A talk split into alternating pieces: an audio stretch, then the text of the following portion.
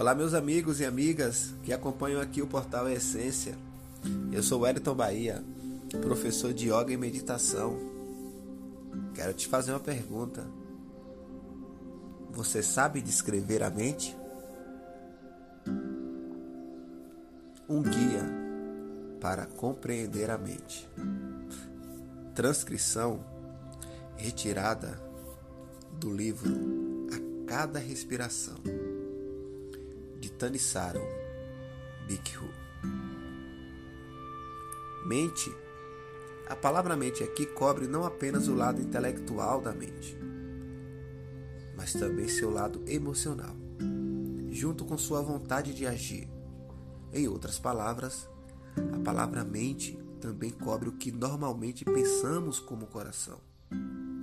A mente não é passiva, como ela é responsável por um corpo com muitas necessidades, ela tem que adotar uma abordagem ativa em relação à experiência. As ações da mente moldam sua experiência à medida que a mente procura comida, tanto física quanto mental, para manter a si mesma e ao corpo alimentados.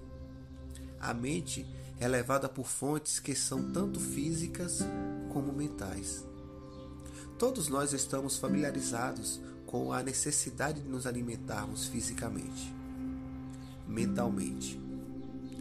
A mente se alimenta tanto externamente como internamente, de relacionamentos e emoções. Por exemplo, a mente sente fome de coisas como amor, reconhecimento, status, poder, riquezas e elogios. E internamente, a mente se alimenta de seu amor pelos outros e por sua própria autoestima. Assim como prazeres que vêm das emoções tanto saudáveis como prejudiciais.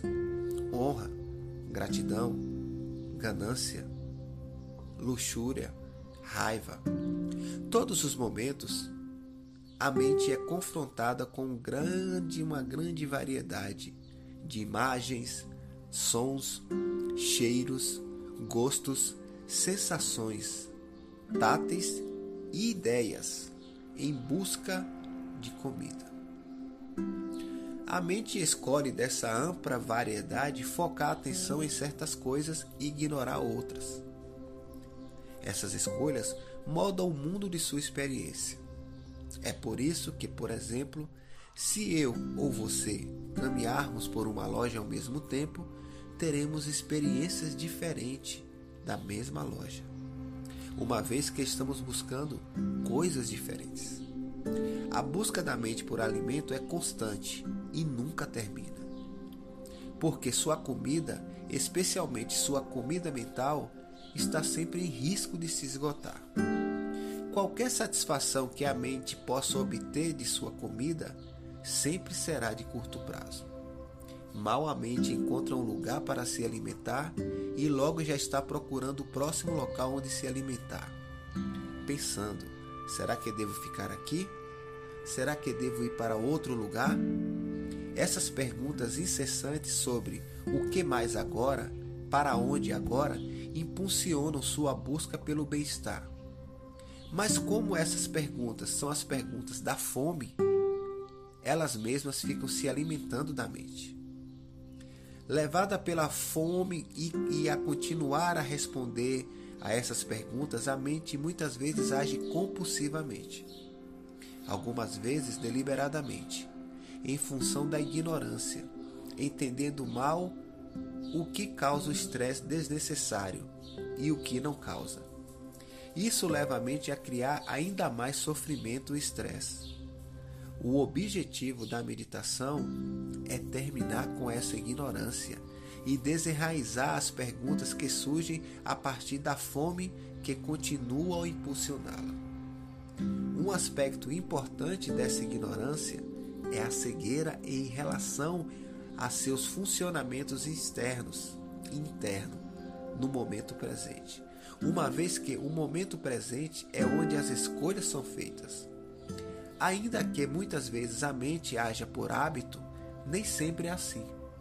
A mente tem a possibilidade de fazer novas opções a cada momento. Quanto mais claramente você vir o que está acontecendo no presente, mais fará escolhas certas e habilidosas, escolhas que levam à felicidade genuína e que, com a prática, o aproximarão da liberdade total do sofrimento e do estresse.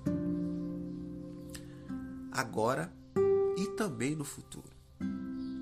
A meditação foca sua atenção no momento presente, porque o momento presente é onde você pode observar o funcionamento da mente e direcioná-los a uma direção mais habilidosa e segura. O presente é o único momento no qual você pode agir e fazer a mudança. Se você está triste nesse momento, a sua mente está no passado, se alimentando das memórias de situações que você já vivera mas que você insiste em reproduzi-las emocionalmente no presente. Se você está ansioso, a sua mente está no futuro, projetando acontecimentos e coisas que ainda não se solidificaram, que ainda não são reais, são perspectivas. Então, tanto a mente no passado quanto no futuro ela te traz sofrimento. E somente através da meditação é que você consegue treinar a sua mente para que fique maior parte do tempo no momento presente. Porque para você fazer qualquer ação, para você desenvolver qualquer coisa, é apenas no momento presente. O passado já se passou. O futuro ainda não é concreto, apenas o presente. Então, observe a mente, aprenda como meditar e se conecte no seu presente. Parece difícil, mas uma simples dica pode ser dada a você. Escute sua respiração.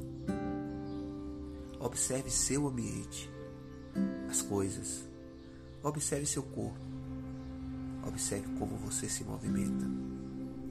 Essas simples coisas que você faz de forma automática no dia a dia te traz um outro nível de consciência. Tente sentir a água ao beber. Tente sentir a comida ao degustar. Não seja automático em tudo. Pequenos passos podem ser dados e, é claro, busque cada vez mais conhecer essa prática. E, se possível, junto a alguém que já tenha a experiência em meditar. Para se conhecer a mente, é necessário entender que você não é ela. Namastê.